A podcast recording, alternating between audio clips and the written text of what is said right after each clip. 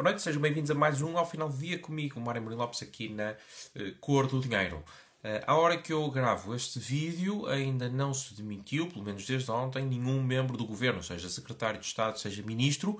Quando eu publicar o vídeo, já não posso garantir que o mesmo aconteça e, portanto, entretanto, pode-se ter demitido alguém. Uh, e isto, de facto, dificulta aqui o meu trabalho, porque eu, todas as semanas, quando estou a pensar na rúbrica República das Bananas, há sempre aqui ótimos candidatos a serem abordados. Estava a pensar falar justamente do caso Alexandre Reis, mas, entretanto, demite-se Alexandre Reis, uh, toma posse uma outra secretária de Estado, Carla Alves, que em menos de 24 horas se descobre um novo escândalo e que, entretanto, se demite e, portanto, uh, torna-se de facto difícil uh, dar uh, acompanhamento a todos estes casos que eu creio que nem, nem, nem nos países das Repúblicas das Bananas, que são os países da América Central, nós de facto temos este clima de desgoverno e de instabilidade que já passou a ser uma coisa normal.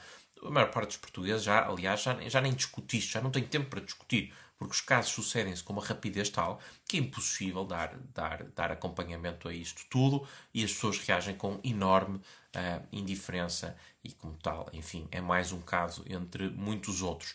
Uh, para desenjoar um bocadinho aqui da questão dos, das demissões do governo, aliás, até porque são tantas que depois torna-se impossível acompanhar isto tudo, uh, num momento inusitado da semana, eu queria mudar aqui um bocadinho a agulha uh, e falar sobre uh, o imobiliário e, em particular, o aumento dos preços do imobiliário, que é efetivamente um problema e é um problema sério. É um problema sério em Portugal, é um problema sério em muitos outros países uh, e tem de ser naturalmente encarado e encarado de uma forma correta para que nós não corramos o risco de agravar ainda mais o problema.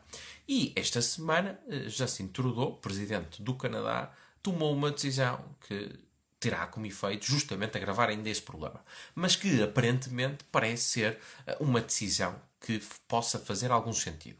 Ora, o que é que faz Justin Trudeau? Portanto, ele proibiu o investimento estrangeiro imobiliário. Portanto, eh, qualquer não residente eh, canadiano que queira comprar imobiliário no Canadá deixa de o poder fazer. Ora, a Nova Zelândia em 2018 tentou fazer exatamente a mesma coisa e, surpresa das surpresas, não funcionou. Pelo contrário, aliás, até diminuiu depois o investimento em imobiliário. O que é que isto significa? Menos construção. Em Portugal, uma medida destas também garantidamente não funcionaria, porque quando nós olhamos para os dados, vemos que no último ano apenas 7% das transações foram feitas por estrangeiros que vieram viver para Portugal e na verdade, o preço médio do imóvel que foi transacionado andou à volta dos 400 e muitos mil euros. Portanto, isto é um segmento que é claramente distinto, infelizmente, daquele que é o segmento que o português médio uh, pode, oferir, pode, pode, pode adquirir. Uh, infelizmente, o português médio, de facto, não pode comprar com salários de mil euros, não pode uh, endividar-se e comprar uma casa de 400 ou 500 mil euros. Uh, e, portanto, a evolução dos preços nas casas de luxo, em T4 e T5 de 400 ou 500 mil euros, uh, não interfere com a evolução dos preços do T1 e do, do T2 e vice-versa. Portanto, isto não resolve de todo o problema, embora pareça, possa parecer que sim, e aliás, uma discriminação que na Europa seria impossível, porque, e bem, Portugal não pode discriminar neste caso, outros residentes europeus de virem para Portugal e de comprarem uh, cá imóveis. Portanto, esta medida sabemos que não funciona. Na Nova Zelândia, 2018, não resolveu problema algum. Aliás, os preços continuaram a aumentar e até diminuiu depois o ritmo de construção, porque uh, se há menos investimento, há menos construção, uh, porque há menos retorno. portanto, a medida não funciona. E, na verdade, todo tipo de medidas que geralmente são do lado da procura, nomeadamente do controle das rendas, por exemplo, no mercado de arrendamento também sabemos que não funciona.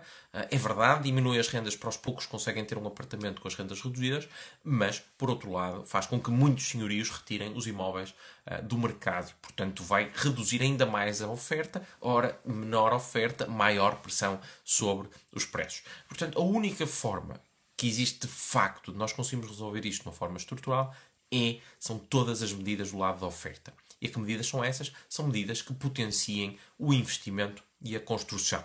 Eh, o prazo médio de aprovação de um, de um pedido de licenciamento em Lisboa é de dois anos. e, portanto, são dois anos até que se tenha autorização para poder ter uh, para se poder avançar com uma construção. Ainda estamos muito limitados na construção em uh, altura e, neste momento, os custos de construção são cerca de 50% do valor do imóvel. E temos situações como, por exemplo, o IVA não ser dedutível. Ou seja, quando o construtor adquire todos os materiais que precisa, está a pagar 23% de IVA, mas depois, como não cobra 23%, como não cobra IVA na venda do imóvel, o imposto aplicável uh, é o, o imposto, uh, o IMT, uh, eh, e portanto não vai incidir o IVA, ele não consegue depois abater o IVA do, do, que teve como um custo e passa, o IVA passa a ser efetivamente um custo. Isso não é o que acontece com as outras empresas. Com as outras empresas há aqui um encontro de compra, de contas. Uh, e aqui um, um, encontro de IVA. Portanto, todas estas questões, naturalmente, tornam, agudizam o problema e é justamente isto uh, que nós temos que resolver. E, finalmente, e este é talvez o maior problema de todos, não é apenas o facto do preço dos imóveis estar a aumentar, isso é uma tendência que é quase universal, uh, em quase todas as grandes cidades o preço dos imóveis está a aumentar, mas também o facto, e esse é o problema de facto, e, e é o problema que, que, que, é grave e que é estrutural, que é os salários não acompanham o aumento do preço destes imóveis. E porquê é que não acompanham? Porque Portugal é um país estagnado, é um país adiado, é um país estagnado uh, e uh, limitado pelas políticas socialistas das últimas décadas, das políticas socialistas que têm como única preocupação redistribuir as poucas migalhas que existem, não têm qualquer preocupação com o crescimento económico, com tornar Portugal um país mais competitivo, com atrair mais investimento direto estrangeiro, com aliviar a carga fiscal das famílias e das empresas para que elas possam investir mais, para que elas possam criar mais riqueza, para que elas possam contratar mais.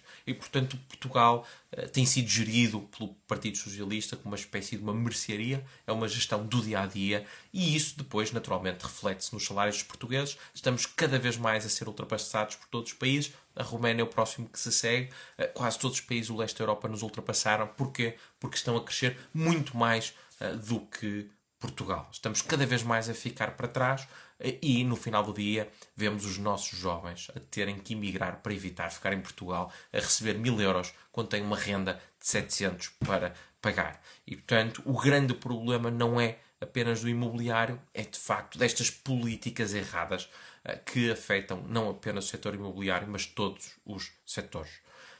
Com isto me despeço, desejando-vos um ótimo fim de semana e até para a semana.